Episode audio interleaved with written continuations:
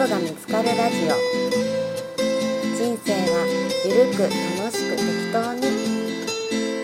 今回は2019年8月24日に下ヤンランドでゲンゲンこと山本元気さんを対談ゲストにお迎えしてゲンゲンと下ヤンの夢を叶えた4行日記手帳術というテーマで対談いたしました。その談音声をポッドキャストで分割して放送いたします。この番組は大きな手帳で小さな未来下ヤンランドの提供でお送りいたします。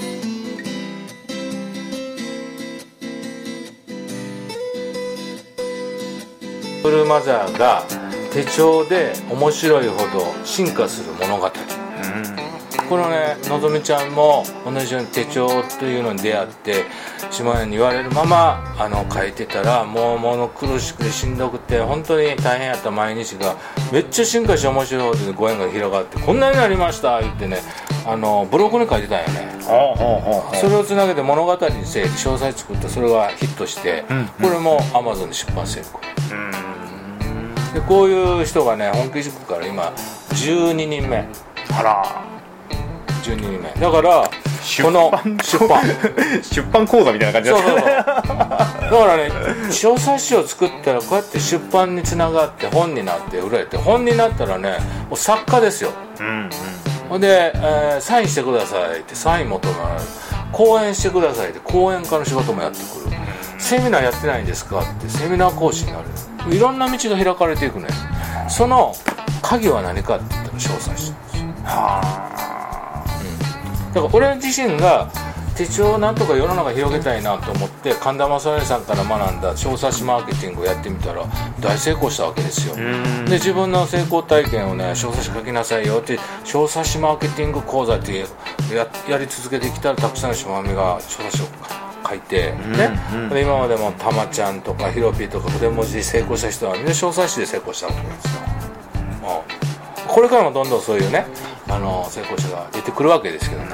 人生で成功する三種の神器運とご縁と小冊子ああね、でこの小冊子のお話は今こうやってしましたけど。じゃあ運を良くする、い。運をどうやって運ぶかっていうコツをね、うんうんうん。あのみやちゃんからねちょっとこうあのリクエスト来たありましたね。はい。その減減方式とね、はい。下屋方式とね、うんうん。運を良くする方法、運をね、えーどうしたらあのうまく運んでいけるかっていうのはね、うんうん。ちょっとね減減方式と下屋方式で喋ってみたいと思います、わかりました。ありがとうごじゃあちょっと減減から。はい。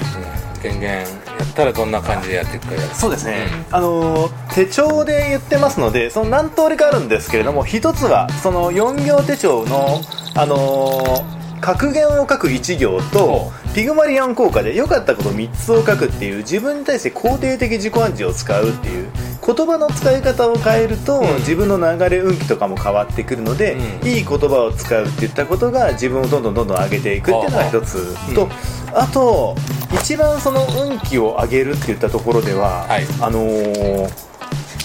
成功者の方々に聞いたところお墓参りが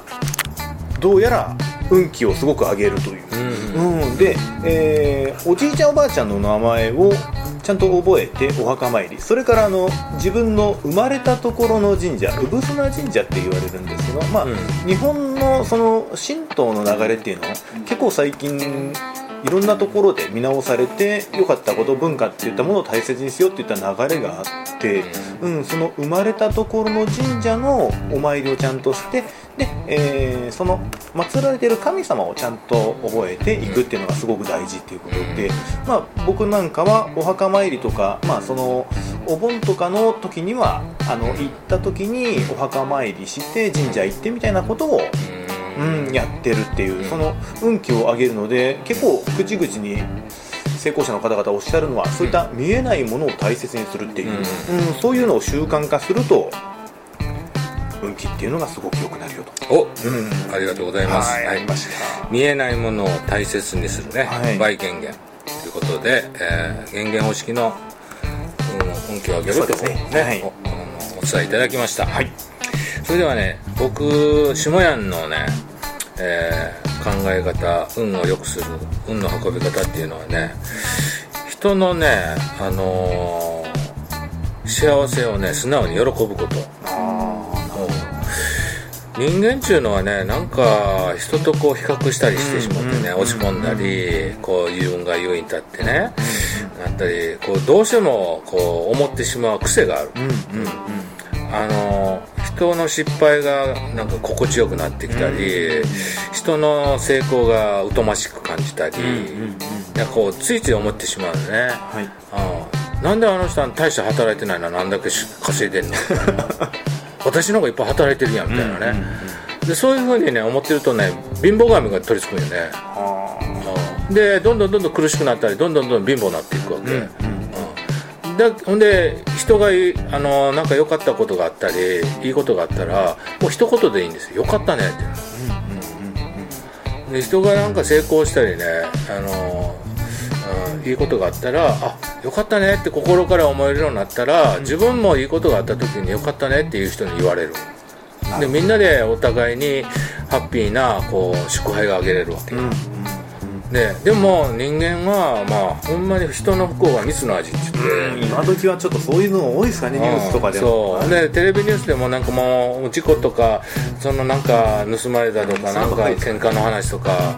のニュースばっかりやんかだけどこんないい人がいますよこんなハッピーな話がありますよっていうニュースが大体9対1で1ぐらいしかないよね。あんま見たことないかもしれないですね。そうやね。だからあの常にね自分をねそういうなんかこのプラスの方向に置いておくために自分の口癖とか、自分のこの思い癖とかね。なんか人がハッピーになったことを素直に喜んであげて本当によかったね。他人事を自分事のように喜んであげられる。あなるほど、うん、他人事やけど自分事のように思えるようになってよかったねって俺も嬉しいわってなれるようになったら自分のもとにもいいことがやってくる。であのなんかこう失敗したなとか損したなとかお金持っていかれたなとか言ったら、それね宇宙貯金やねん。宇宙に貯金してるから10年後にね満期になってドカンと帰ってくるね。目先はお金なくなったけどボタ振られたけど どあのなくなったけど損したけど。だけどこれ絶対帰ってくるからあの宇宙貯金したんやと思ってたら全てね丸く収まんねん。ああなるほど。だけど俺を騙したなとかね、うん、なんかそれこうあの怒りになったり怒ったりとか、自分の失敗でこう悔やんだりとかすると、メンタルがまあ余計なこうストレスになるやんか、はい。うん、あこれは宇宙貯金なんや。まあ10年後年満期で帰ってくるわっていうふうにあのさっぱりしてたら、あのそんなことで落ち込んだり悩んだりすることもなくなるわけね。だから他人事を自分事のように喜べる心と、はい、自分が失敗したりあの損したりしても、宇宙貯金やと思って。貯金しとったら運がねドカーンと降りてくんねんな。ああまたやってきたみたいな。ねだから運はねやっぱりそのどんどんと貯めていかなあかんねんな。で貯金したものが降りてきたっていうことだけの話で、うんうん、運が悪いとか運がないっていう人は貯金してないねもう。それは帰ってこないっていうことなんですよ。ああなるほど、うん、これが僕のね運を良くするね簡単な習慣ですああ、うん、そうそういった意味であのこれちょっとまた 加えちゃうんですけど、うん、下屋のその CD の中であの北川康先生の「服に疲れた男」を紹介してるのがあって、うん、その、はい、それ以降、うん、あのゴミ拾う習慣がついた、そのなんかゴミ拾うと陰徳っていうその隠れた徳を積むと神様が見てくれてる、そのなんか別にその ボランティア精神というわけじゃなくて拾った方が得なんだなっていうのは、単純にその運気回ってくるんだったら、まあみんなハッピーでいいよね。そうやね、だからそのゴミの一つ一つを空き缶や思わんと金塊やと思って。ラッキー金塊色だわおおまたまたお気持ちになったわみたいなこう気持ちのね取りようなんやね。なるほど、だからこう一人一人の出会いもねこれはもうすごい金の卵の人と出会ったわって思ったら、うん、この人ねどんどん成長し成功するし、うん、俺と出会った時は落ち込んでたり情けなかったりもうどん底だった人でも、うん、なんかこの人はどんどん良くなるよってこうねあの自分が思ってたらそういうことしてあげたいと思うしね。ほななんかね、あのー、その時は苦しくてうまいこといかへん。がっていろんな人間関係でごちゃごちゃになってたけど全部きれいにあの整理されてちゃんとこううまいことを流れていくようになるわけだから人間ってこう貧乏神に取りつかれてるか福の神に取りつかれてるかで違うね貧乏神に取りつかれてたらまた嫌なことをね貧乏神に起こされて腹立つわ怒るでしかしみたいな怒ったりね。ガミガミ言ったり悩んだりするわけでまた嫌なことを起こそうかって貧乏神が喜んでまた嫌なことを起こしてくるね。ところがねいやなんか嫌なこと起こしても「乾杯イエーイ!」とかやってたらね こいつ取り付きがいがないわって言ってね。離れていくわけよ。ああなるほど。うん。こいつなんぼね嫌なこと起こしたって全然落ち込まへんやんけみたいなね、うんうんうんほん。でねあこいつの取りついたって無駄やわと思って、うんうん貧乏神が去っていって代わりに福の神がやってきて、んああなたあの人と出会った時この人と付き合っとったらええでこの人とつながっとったらね、いいことがあるでって福の神がね福の縁をね取り付いてくれんねあだからいい人はいい人のね間の中に絶対入っとんねん。あなるほど。うん、でそういう入ることが運を良くするコツや。うん。だから自分のね友達リストの中で嫌な人とかこいつと付き合ってあの嫌なことばっか起こるわって絶対おんね。ん、うん、そういうのをね潔く切ることや。うん。簡単やもん。連絡せんかっていいだけの話やから。自分のリストから消すねん。はい。で消したってその人に分からへんからね「お前消したな!」とか言って。絶対言われへんから、うん。消したって分からへんねん、うん。だけど自分の心の中で削除したからその空いた席に次の新しい人が絶対やってくるなるほど。だから自分の友達リストのメンバーチェンジをしていくことによって、んうん自分の人生をどんどん向上させていく、常に新しいご縁をどんどん入れていかなあかんねん、同じ縁の中ご縁の中にとどまってるんじゃなくてどんどんどんどん新しい友達リスト新しい、えー新メンバーを入れていかない、そうするとね自分の人生もね格段にどんどん上がっていくから僕はね毎年新しい趣味毎年新しいご縁毎年新しい仲良くなる人どんどんどんどん増えていく。で古くなって、ね、あのごあの疎遠になっていく人もそれはもうね人生は出会いと別れの繰り返しやから疎遠になって別れていく人も、ね、大いにあり、それでいいの。そうするとね自分の体でいうと血液がどんどんどんどん新しい新鮮なサラサラ血液がどんどん生まれるから常に人生も健康でありつけれる。これがね運の運び方、ね、小冊子の作り方はね小冊子マーケティング講座に来て、ねあの本気塾とかで学んでくれて、はい。ででご縁の作り方っていうのは下ファミに入ることや。で下ファミに入るためには手帳買わなそれ出てきた。手帳でもがワンデーセミナー入らない。あの受けないで下ファミになれないんだ。よ そうでしょ？僕昔から下ファミに入りたいんですけどどうなったら入れるんですか？ワンデーセミナーを受けるか下屋手帳を買うかどっちかです。つまり僕のお客さんにならん限りはファミリー入られへんわけ。やんか、しかし入った限りは下屋のこのアフターサービス万全に受けれるわけ、下ファミの楽しい活動にどんどん参加できるわ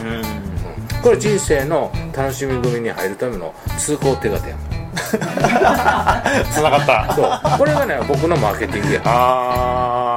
なるほど。そういうこうし自分の仕組みをね玄々もこう作れたから、こういうあの書斎作ったり手帳を作ったり習慣を作って自ね。分の伝えたことがコンテンツになってちゃんとねおかげさまで。何百万もね、い何ヶ月稼いでい。くことができるようになったり、夢リストに彼女を作るって。作って彼女できましたみたいな。めっちゃ可愛い彼女連れてきよったみたいなね、うん、そういうこともあったわけでしょ、うん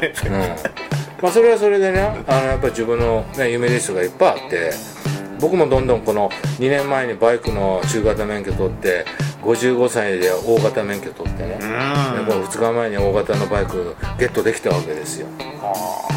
ほんでまたこれで日本中をバイクで半下しながらこうね講演活動ができるというね、うん。そのためにヘルメットがいるわけです。そのヘルメットを手に入れるために俺は工事現場にいたわ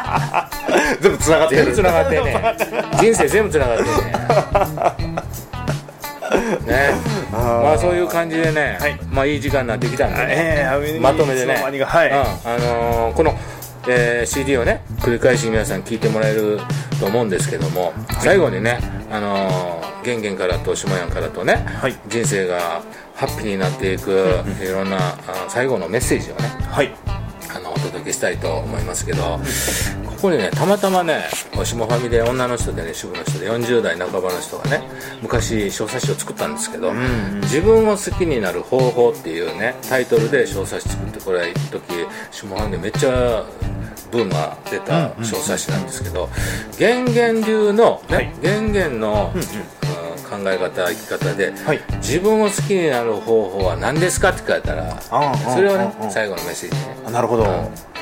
ちょっとお伝えして、はい。最後にしたいと思います。わかりました。自分を好きになる方法。これあの方法かちょっとわかんないんですけどそのなんか迷ったりした時にはその自分が自信をつけれる行動を選択する、うん。うん、そのこれやったらなんか自分ちょっと落ち込むよねって思ったらそのスモールステップでもいいので自分がどっちに選択すれば自分自身が自信つくかなっていったところを選んでいくともしあの大きな一歩だとしたら細分化していったらいいと思うんですけれども基準はその自分に対してちゃんと自信を持って肯定的な方向に自分の足を一歩ずつでも進んでいけるようなそんな頭で考えるんじゃなくて気持ち心の方で考えるようなそんな二択は、えーしていけたら、自分を好きになる小さな一歩ずつを踏み進んでいけるかと思います、はい。はい。はいわかりました。ありがとうございま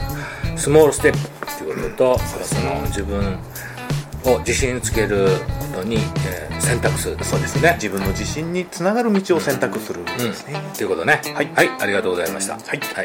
それでは下やんから自分を好きになる方法とは、うんうん一言で言うとね自分を褒める。うんえー人を褒めるとかねこの部下を褒めるとかいうのはね、褒め立つっていう文化があるじゃないですか、うんうんその褒め立つっていうのは人を他人を褒めることなんです。あの、えー自分のね家族息子とか娘でもね褒めて育ててる。人を褒める。これが褒め立つね、で僕はねそれよりもっと大切なのは人を褒めるのも大切やけどけどもっと大切なのは自分を褒めるっていうことこれね褒め自分と言います。言いますねこれはねもう褒め立つよりも褒め自分。褒め自分があって初めて次に褒め立つがやってくるっていうね。なるほど。で自分をまずね褒めて褒めて褒めちぎる。頑張った自分を褒める。よう頑張った。ようチャレンジしたようそこにねたどり着いた、ね、ようコツコツやってきたなって。自分を常に褒めてたら自分に自信がついて自分が好きになって大好きになってまたチャレンジしたくなるわけ。またなんか冒険したくなる、でまたなんかこう成功体験ができてまた自分を「おお成功してよかったぞ」ね、で自分大好きになる。もう自分のことを大好きやって思わないと人からは大好きと思ってもらえない、自分のことを愛さないと人からも愛されないし、ね、僕はねもう自分のこと大好きやから 自分の動画でも自分の本でも自分の CD でももうめっちゃ見てめっちゃおもろいなこの人。みたいな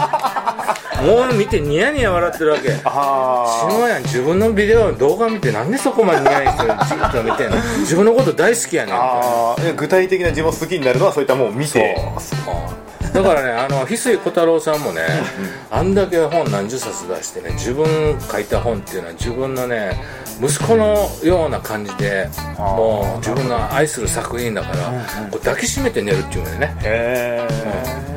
だから僕もね自分の CD とか自分の動画編集した YouTube とか自分のしこういう CD とかも繰り返してきて、うわこの人ねおもろいこと言うてんなって 俺やんけみたいな。そのぐらい愛してる。だから自分のことを自分でめっちゃ愛してるから人からも愛されんねや。ああなるほど。うん。自分のことが嫌いなのに人から愛されるわけないやんっ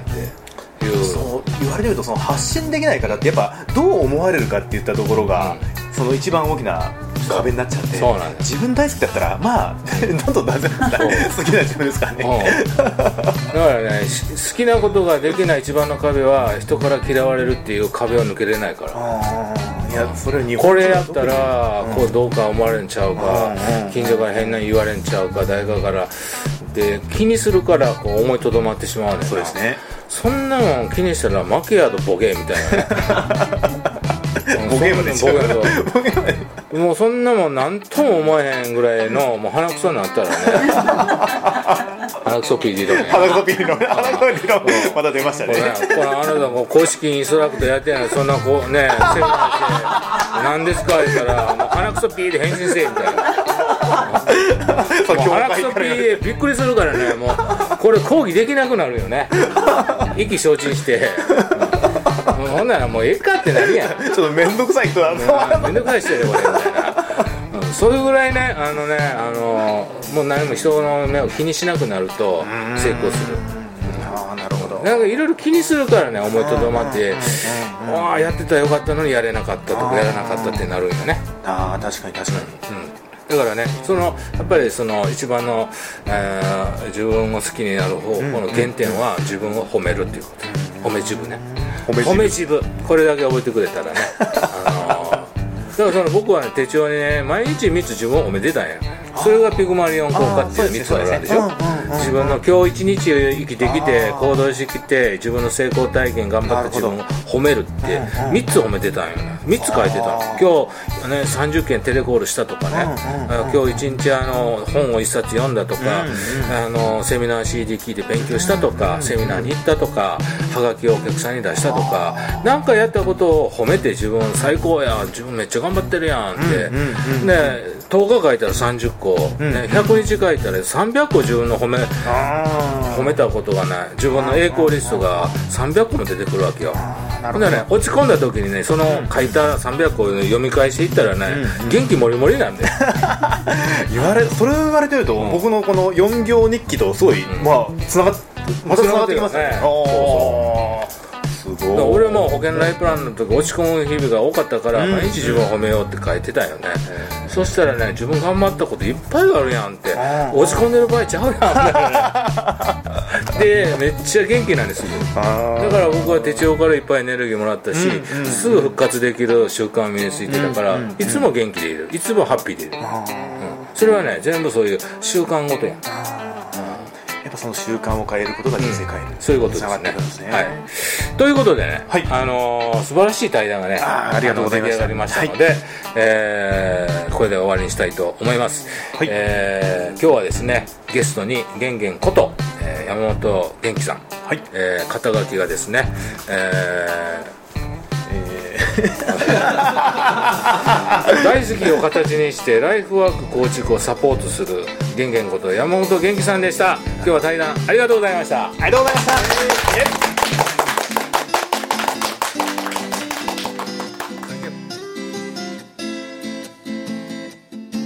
下やんのポッドキャスト。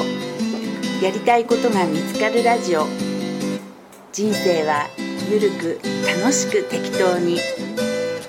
今回は2019年8月24日に下やんランドでゲンゲンこと山本元気さんを対談ゲストにお迎えしてゲンゲンと下やんの夢を叶えた4行日記手帳術というテーマで対談いたしました。その対談音声をポッドキャストで分割して放送いたします。この番組は大きな手帳で小さな未来下ヤンランドの提供でお送りいたしました。